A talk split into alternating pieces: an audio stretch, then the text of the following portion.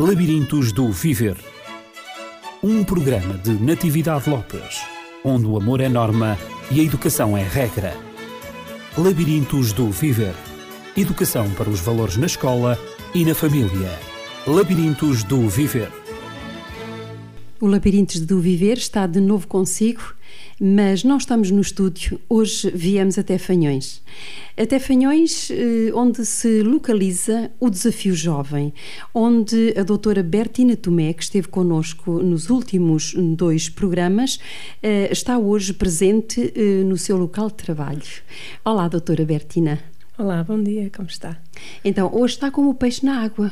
Estamos aqui exatamente num dos locais onde exerce uh, a sua um, clínica como psicóloga clínica, uh, onde exerce de facto a sua grande motivação para a vida, que é trabalhar com as pessoas, é, é, é prestar um serviço de aconselhamento àqueles que a procuram.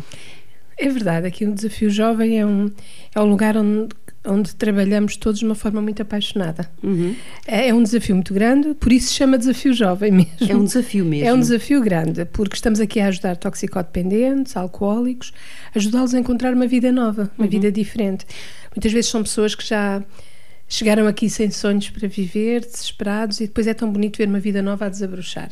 Então é isso que acontece aqui no Desafio Jovem. Então é um lugar de muito trabalho, que exige muita dedicação mas também um lugar muito emocionante, onde nós vemos milagres, verdadeiros milagres. Portanto, é uma instituição de recuperação da toxicodependência e também do alcoolismo. Exatamente. Uh, hoje uh, nós iremos dar sequência ao tema que foi tratado na passada semana, que foi sobre a importância do amor uh, na família. O amor transmitido entre o casal o amor transmitido aos filhos. E parece-me que eh, as pessoas que recorrem ao desafio jovem, a esta instituição de recuperação, talvez não tenham tido sentido esse amor na família e tenham recorrido ou ao excesso de álcool ou a uh, qualquer dependência uh, e encontram-se neste momento destruturados, encontram-se neste momento com problemas uh, individuais, pessoais muito grandes e familiares também. Qual é a resposta que o desafio jovem dá a estas vidas? É verdade, nós recebemos aqui pessoas que nem sequer estão inseridas já na, na estrutura familiar. Uhum. Outras ainda estão. Uh, nós recebemos uh, todo o tipo de situações aqui. Uh, recebemos pessoas que vêm de, de, relações familiares já muito desgastadas, seja pelo consumo de álcool, seja pelo consumo de drogas, porque a presença de um toxicodependente na família acaba por ser constituir sofrimento e ser sofrimento para os outros também. Então, um, recebemos pessoas que vivem uma relação familiar de facto muito desestruturada, por isso mesmo, e também recebemos pessoas que já vivem na rua portanto, que já não estão uh, inseridas na família. E quando eu entrevisto essas pessoas que já vivem na rua... Em situação se... extrema, não é? Situação Podemos extrema, é, é situação de ruptura extrema. Uhum. Mas é curioso que às vezes quando eu falo com eles e pergunto como é que é a relação com a família ainda, porque todos eles têm alguma família. Exato. E é interessante porque alguns dizem um, se eu deixar as drogas a minha família recebe-me de novo em casa, porque eles ainda gostam de mim. Uhum. Acho que isto é extraordinário. Isto é, a relação atingiu um nível de desgaste tal que entrou em ruptura, mas não conseguiu apagar de todo os laços afetivos uhum. e a esperança. E a esperança. É verdade. Interessante. Uh, doutora Bertina, uh, na sua prática clínica, uh, a que é que nós podemos atribuir, que causas mais comuns eh, são verificadas na sua prática em relação a, a, ao casal e à família que acaba por ficar destruturada. Porquê? Quais são as causas mais comuns, os motivos que estão subjacentes a essas rupturas? É assim, apesar de cada caso ser diferente do outro, naturalmente, uh, o que se verifica é que todos os casais afirmam que casaram por gostaram do outro. As coisas começaram sempre uhum. por um romance, por uma paixão, um tempo bonito. E quando eles recordam esse tempo, ambos eh, reconhecem que houve amor, houve carinho, houve, houve assim um tempo diferente. A verdade é que, algum tempo depois, eles estão no meu consultório a falar de, de ruptura, de desencanto, tristeza e a falar de divórcio também. Agora, quais são os motivos? O que é que os conduziu lá? Os motivos podem ser diversos, mas uh, geralmente assentam sempre numa coisa. A intimidade foi-se perdendo gradualmente. Uhum. Geralmente não é um processo de um dia para o outro. É um processo lento, subtil e que muitas vezes o casal só dá conta dele quando entrou mesmo em ruptura. Sabe que a intimidade no casamento é, um, é uma peça importantíssima, é fundamental, mas perde-se de uma maneira muito subtil. Eu costumo dizer que a intimidade sai do casamento em bicos de pés. Hum. Ela não faz barulho a sair. Hoje não houve tempo para conversarmos, falaremos amanhã. Este fim de semana não houve tempo, até tivemos alguns conflitos, mas para a semana vai haver um feriado, quem sabe vamos sair todos juntos vamos e fica tudo bem. E vai-se alimentando esta expectativa mas muitas vezes, se não houver um esforço intencional para reconstruir a intimidade, a relação vai perdendo o sentido afetivo. E depois, com alguma crise que surja, com algum abanão, com algum abalo sísmico no, no casamento, e, e a vida está cheia dessas situações uma crise económica, uma dívida por pagar, um desentendimento, diferenças individuais que é difícil ajustar, às vezes são apenas o rastilho que vai despertar ali um, uma convulsão grande quando o sentido de intimidade afinal já se tinha perdido gradualmente. É um processo, é, mas a perda de intimidade é, é talvez a parte mais subtil desse processo. E há outros fatores eh, também que são mais comuns, além da perda da intimidade, que já é um Sim. fator de peso. É, é, é, um fator que está presente em todas as alturas. Uhum. Mas depois há outros. Eu há pouco falei da toxicodependência. Por muito que um casal se ame, é muito difícil viver com uma pessoa toxicodependente. Imagino. É muito difícil. Um, o alcoolismo, sabe, o desemprego, as carências económicas, nós costumamos dizer que caso não há pão, todos ralham, ninguém tem razão. E se calhar há alguma verdade nisto, isto é, o facto de não haver recursos muitas vezes promove conflitos, um, uma certa impaciência e depois há um pano de fundo para tudo isto, que é cada vez se considerar mais que o divórcio está ali mesmo à mão e que é um recurso tão simples, tão fácil. Uhum. Depois percebe-se que é muito mais doloroso do que isso, sim, mas sim. e cada vez mais facilitado também. Cada vez mais, mais facilitado. Afinal, a minha vizinha já se divorciou, a minha tia já se divorciou, a minha irmã já se divorciou, porque é que eu não me hei de divorciar? Começa a ser quase um, um, fato, um facto comum. Uhum. Uma cura é, parece uma cura, é. parece. Uhum. Mas o que é curioso é depois eu receber na minha consulta pessoas que vêm tão feridas pelo próprio divórcio. Isto é, o próprio divórcio depois. Uhum. Aquilo que parecia uma cura, uma solução, acabou por agravar o sentido muitas vezes de solidão e de sofrimento. Então, se calhar, estes são alguns dos fatores que promovem ruptura e que te, acabam por destruir aquilo que a pessoa construiu há uns anos atrás com tanto carinho, que era o tal romance. Uhum. A, doutora Bertina está-me a, a falar exatamente de, das dores provocadas, das dores psíquicas, uhum. físicas também, uhum. uh, provocadas pelo divórcio, uh, pela ruptura, uh, pelo impasse da relação, pela falta de comunicação. Há muito sofrimento. Uhum. Muita Sim. dor, muito sofrimento aí envolvido. Um, quais são as consequências, digamos, mais diretas, quer para o casal, quer para os filhos, que podem advir dessas rupturas na relação do casal? Oh, no casal, uma ruptura a nível da relação é sempre vivida com muito sofrimento. Geralmente não vivem ambos da mesma forma a ruptura, porque no casal muitas vezes uh, acontece que não foram os dois a optar pela ruptura. Houve um que optou e o outro teve que aceitar. Uhum. Então, naquele que optou pela ruptura, as coisas são vividas de outra maneira, porque foi a sua decisão. Naquele que não queria a ruptura, mas teve que a aceitar, aceitar. o sofrimento é, é diferente. Geralmente há um sentido de luto.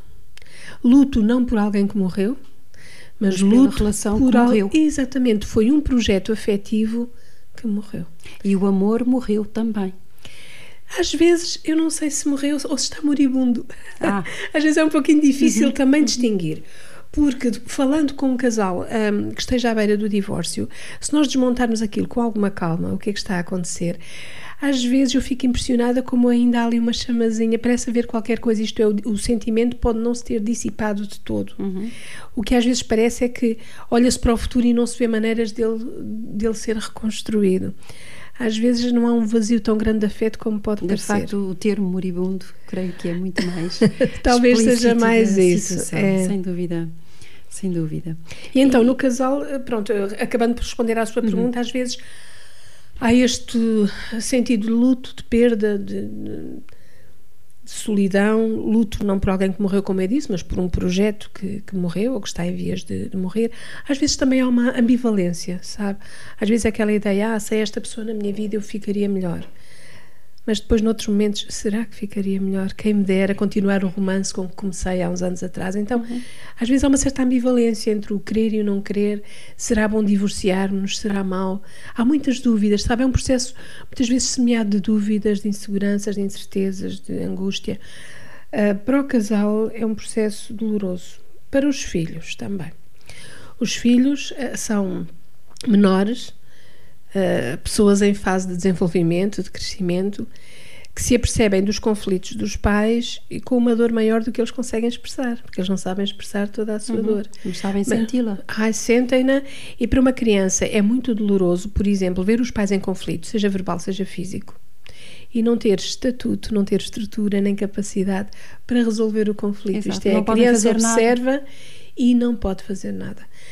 Uh, e isso muitas vezes depois traduz-se num comportamento instável, numa agressividade difícil de controlar, mas no fundo é a forma da criança expressar a sua incapacidade face aos conflitos que a rodeiam. Uhum. Às vezes traduz-se em insucesso escolar também, em insónias, um, às vezes até em doenças psicossomáticas. Portanto, há uma expressão grande de ansiedade na criança, até às vezes com tonalidade depressiva também, que que são, no fundo, são reflexo de uma situação que ela está a viver, que não escolheu e que é muito difícil de digerir, até porque para uma criança o pai e a mãe são os pilares da vida dela. Quer se queira, quer não, uhum. eles são a base da sua vida. E de repente ver os pilares da minha vida em conflito é muito doloroso de viver. Para a uhum. criança uhum. é, sem dúvida.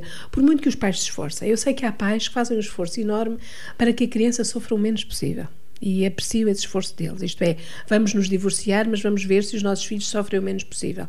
Mas por muito esforço que se faça, só o facto da criança perceber que eles entraram em ruptura é sempre difícil de viver e temos que ajudar a criança uhum. nesse processo. Doutora Bertina, eh, sei que trabalha também com adolescentes Uh, quais são as consequências também na vida do adolescente em função de, do seu casamento, ou do namoro, da, da sua relação com, com o sexo oposto?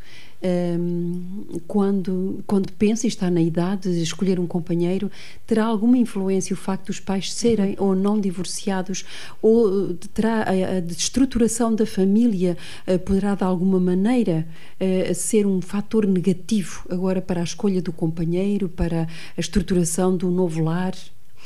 É assim, cada adolescente vive o divórcio dos pais um pouco à sua maneira. E também há divórcios e divórcios, isto é, há aqueles adolescentes que olham para os pais e veem, eles são divorciados, mas até são amigos até um certo ponto uhum. e estão os dois empenhados em ajudar-me e os pais empenham-se em que o filho não observe os conflitos. Portanto, há, um, há, uma certa proteção do adolescente. Há outros casos em que não, em que o adolescente foi altamente envolvido nos conflitos entre os pais, muitas vezes até faz, uh, fazendo ocupando um papel muito violento, que é fazer quase a ponta entre os pais. Uhum. Esta é outra questão. Uhum. A mãe dizer, vai dizer ao teu pai isto, e o pai dizer, vai dizer à tua mãe aquilo, e o adolescente ter que fazer ali uma ponte, quando é, um é papel que não lhe. Não é? é um papel uhum. muito violento e que não lhe devia caber. Por isso, eu tenho visto adolescentes viver o divórcio entre os pais de maneiras, de formas muito diferentes. Uns de uma, alguns de uma forma mais equilibrada do que noutros.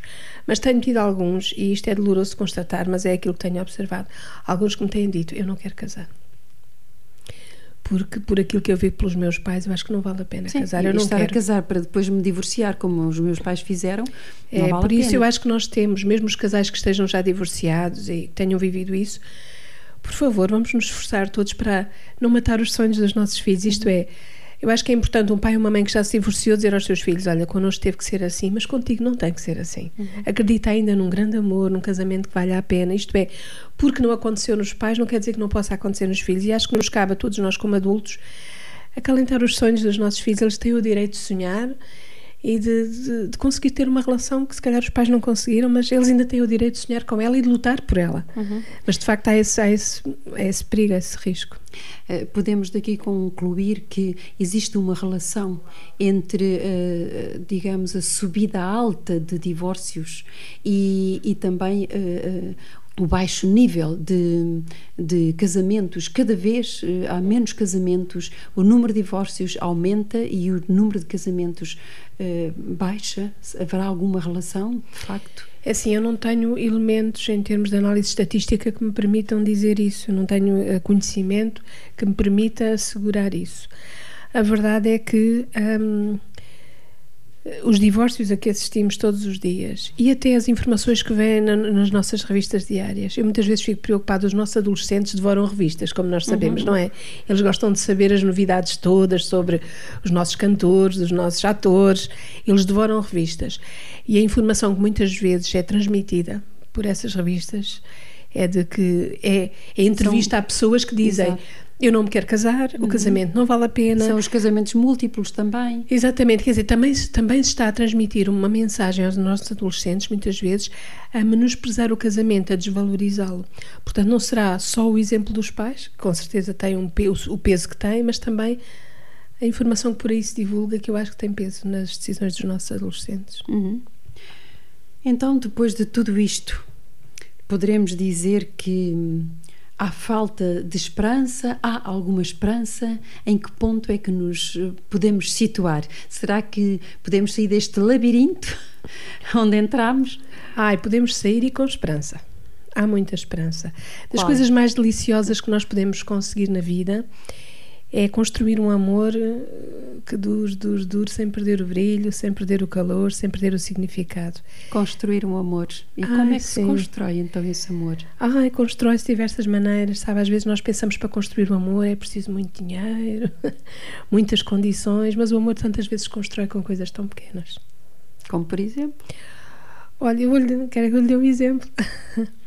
Eu, é tenho, eu tenho o meu telemóvel uh, recheado de mensagens. De tal modo está recheado que às vezes, se eu receber duas ou três mensagens, ele diz-me logo: não tem mais espaço para mensagens. e sabe porquê? Porque eu estou a colecionar mensagens de familiares meus a dizer que gostam de mim e não sou capaz de as apagar. Algo tão pequeno como isto. Uma filha que diz: Mãe, como é que estás hoje? Eu amo-te tanto. Não consigo apagar essas mensagens no meu telemóvel. Uhum. Isto é um exemplo de, às vezes, gestos tão pequeninos mas conseguem confirmar amor entre nós e vivemos dias que precisamos de investir nisso mais do que nunca. Portanto, há esperança, claro que há. No fundo, bastam as pequenas atenções. Exatamente. É? Valorizarmos uma palavra, uma mensagem. Sim. E valorizarmos, sabemos que somos Sim. importantes uns para os outros. E sabermos que, mesmo sendo diferentes, vale a pena. Sabe que às vezes nós achamos que, por sermos diferentes, hum, hum, teremos mais dificuldade em harmonizar-nos e manifestar amor, mas afinal todos somos diferentes naturalmente. Vamos encontrar nas nossas diferenças complementaridade. Uhum. E vamos respeitar as nossas diferenças e perceber quanto amor podemos distribuir entre nós, mesmo sendo diferentes, mesmo tendo gostos diferentes, porque família é isso. A família é um compromisso entre pessoas imperfeitas. Então podemos Muito investir bem, nesse compromisso. de família. Exatamente, um e portanto há esperança. Exato, um compromisso, a família é um compromisso entre pessoas imperfeitas. Gostei dessa, gostei dessa definição. Portanto, a nossa expectativa não é que nos tornemos perfeitos, mas é que consigamos harmonizar-nos dentro das nossas imperfeições. Uhum. É isso. E então eu volto uh, à ideia inicial. Uh, dissemos que estávamos no que estamos no desafio jovem aqui um, um dos locais de trabalho da doutora Bertina Tomé psicóloga clínica e um, partilhou comigo antes desta nossa conversa que era um trabalho entusiasmante aqui no Desafio Jovem, na medida em que havia casais, famílias destruturadas e vidas também, indivíduos um, de sexo masculino e feminino, uhum. que chegam aqui de facto com a vida em pedaços e que através da vivência, através daquilo que vivem e que aprendem no desafio jovem, conseguem reestruturar as suas vidas. Eh, há aqui testemunho de famílias reestruturadas, há também testemunho de vidas eh, individuais, pessoais, também estruturadas e reestruturadas. Como é que isso se processa assim, eh, em traços muito gerais, mas que possam dar a ideia ao nosso auditório exatamente do trabalho que é realizado aqui e do benefício que todos podem usufruir uhum. como famílias, como pessoas? É assim, as pessoas quando chegam aqui trazem uma grande queixa. que são ou as drogas ou o álcool. Essa é a grande queixa. A verdade é que quando começamos a conversar com elas e a perceber mais em pormenor o que se passa na vida delas, rapidamente chegaremos à conclusão de que há muitas outras queixas. Isto é, a vida delas está, está marcada por muitas outras dores. Uhum. Que vão muito para além dos consumos, mas que muitas vezes são causa ou consequência dos próprios consumos. Então, são pessoas que entram aqui em muito sofrimento. E um dos nossos grandes objetivos é, de facto, reestruturar a vida delas e a vida eh, também da família. É claro que há uma grande diversidade de situações. Será para mim difícil exemplificar aqui tudo o que pode acontecer uh, numa família, mas dando assim um exemplo, nós já temos tido casos de casais que entram para o nosso programa, ambos estão a consumir drogas. Então, Ambos o desafio jovem, o desafio, desculpe, o desafio jovem tem um programa específico dirigido uh, a essa problemática, sim, sim. Uh, às pessoas que vivem esses problemas, sim, quer da toxicodependência, quer, quer do alcoolismo. Esse é o nosso alvo. então, nós, então quem, nós já quem... trabalhamos nisso há cerca de 30 anos, não é? É uma instituição que já se dedica a esta problemática há muitos anos. Temos seis comunidades terapêuticas e, e recebemos casais também. Mas casais em que ambos consomem. Sintra é única esta. Uh, na zona de Sintra nós temos no Lourel, no Lourel. temos a nossa comunidade uhum. feminina. Sim. E temos depois mais cinco um, masculinas ou, ou, em que se recebem casais também. Então, quando nós recebemos um casal que é em que ambos consomem, muitas vezes já não há intimidade. Aquele sentido de intimidade que eu falei há pouco vai se dissipando com o consumo de drogas, porque a grande paixão passa a ser a droga, nomeadamente a heroína. Uhum. Vai substituir, no fundo, o outro. Tudo o resto. É a intimidade que havia com um, o outro. Todos os alvos que o indivíduo tem se vão sacrificando gradualmente por um alvo só, que é onde é que eu consigo a minha dose de hoje. Uhum. Todos os alvos vão ser sacrificados por eles.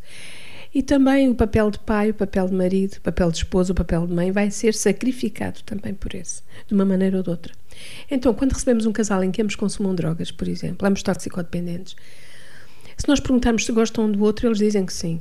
Mas se formos perceber como é que é a vida deles, é mais de cumplicidade do que de intimidade. Eles dizem, ah, se eu conseguir uma dose, divido com ela. Ou ela diz, se eu conseguir, divido com ele. Há cumplicidade. Um, mas intimidade naquele sentido verdadeiro de uma relação de casal não existe na maior parte das vezes. E depois é tão interessante ver a, a reconstrução da intimidade, um, começarem a apreciar-se um ao outro de outra maneira, uh, o nível de diálogo tornar-se diferente, a capacidade de comunicação. De repente, a heroína ou outra droga qualquer saiu das suas vidas e deixou, deixou espaço para saborear a vida de uma outra maneira. Mesmo a relação com os filhos Sabe, o pai toxicodependente geralmente não é um pai violento, é mais um pai negligente. O pai alcoólico já é um pai mais violento. Mais violento. Mas seja negligência, seja violência, os filhos dos toxicodependentes são crianças em sofrimento também, porque uhum. a figura do pai ou da mãe não está tão presente assim. Uhum. E depois é tão interessante recuperar a capacidade de ser pai, de ser mãe. Tudo isto é uma reconstrução que nós aqui uh, tentamos fazer diariamente. Por isso, de facto, disse que era um trabalho lindo. Ah, sem dúvida Na que é. em que há resultados desse sem mesmo dúvida trabalho. Que é. Doutora Bertina, eu tenho uma última questão Sim. a colocar-lhe. Um, Fala-se que a droga entra nas escolas uhum. e que é nas escolas que tudo começa. Uh, tem conhecimento há casos que, que tenha acompanhado de jovens que começaram, uh, que, que, se tornaram uh, dependentes ou que experimentaram exatamente a droga no, no, contexto escolar? Sim, eles dizem que sim. Alguns adolescentes que tenho acompanhado, um, o contexto escolar faz parte do seu percurso de consumos, é verdade. Um, sobretudo o, drogas como o AX Sabe que o AX é uma droga considerada leve, mas é uma droga extraordinariamente perturbadora porque ela está classificada como, uma pertur como perturbadora do sistema nervoso central e desorganiza muito em termos mentais. Uh, é uma droga, nesse sentido, perigosa, subtil e, sobretudo, a nível do AX, que é geralmente por onde começam os consumos. Tenho tido adolescentes em consulta que muitas vezes me falam dos consumos e passa pelo percurso escolar também. Uhum. E, isso passa de alguma maneira também pe pelo hábito de fumar? Uh, em que passam sim, a fumar, sim, em que eles começam tabaco por fumar tabaco, para geralmente outras... começaram por fumar tabaco uhum. e depois o percurso começa pelo tabaco, depois há X, vai por aí fora. Há uma escalada, geralmente uhum. há. Um, mas não só. Um, Sabe, o adolescente é naturalmente alguém que tem uma grande atração pelo risco, pela aventura, pela hum, emoção forte, parte, pela adrenalina. Faz parte da sua identidade, não é? Exatamente. O risco à morte, eu joguei com a morte e ganhei, sabe? Essa sensação uhum. assim. Isso torna-os muito vulneráveis a, a, algum tipo de desafios. Eles são facilmente, facilmente aliciados. E aí muitas vezes é que entra o consumo. Um, não decorre apenas de fumar tabaco, mas a atração pelo risco um, muitas vezes facilita que eles uhum. experimentem outras drogas porque acham que se vão ser capazes de sair delas. Uns saem, outros não. Depois aí é o problema. Eh, eu creio que é do conhecimento geral que é proibida a venda de tabaco a menores. Como é que acontece que uh, o tabaco passa para as escolas, mas hum, mais a minha questão é como é que o AX e outras drogas de facto são consumidas uh, dentro de, do recinto da escola e em, no contexto escolar, como acabámos de, de, referir, como é que isso, como é que ela passa? Eu não tenho experiência escolar. Um, já tenho dado aulas, mas é a nível universitário. Um, na escola em Portugal eu não tenho experiência, não sei como é que ela passa. Mas eu colocava-lhe uma outra questão. Eu trabalhei oito anos numa prisão e a droga entrava na prisão. Como é que ela entrava? Sim, nós sabemos que ela entra na prisão. Como é que ela também. entrava? Portanto, eu se calhar não coloco a questão a nível escolar porque não é a minha área de trabalho, mas tenho colocado a outros níveis. Como é que ela entra? Uh, mas não tem resposta. Não tenho, há suposições, mas uh, são sempre dolorosas de admitir. Como é que há pessoas que são capazes de promover a destruição de outras e não se importar nada com isso. Uhum. Só pelo lucro. É, só doloroso, pelo lucro. é, é doloroso só de pensar nisso. Uhum. É. E é uma luta quase inglória por continuar a haver venda. E...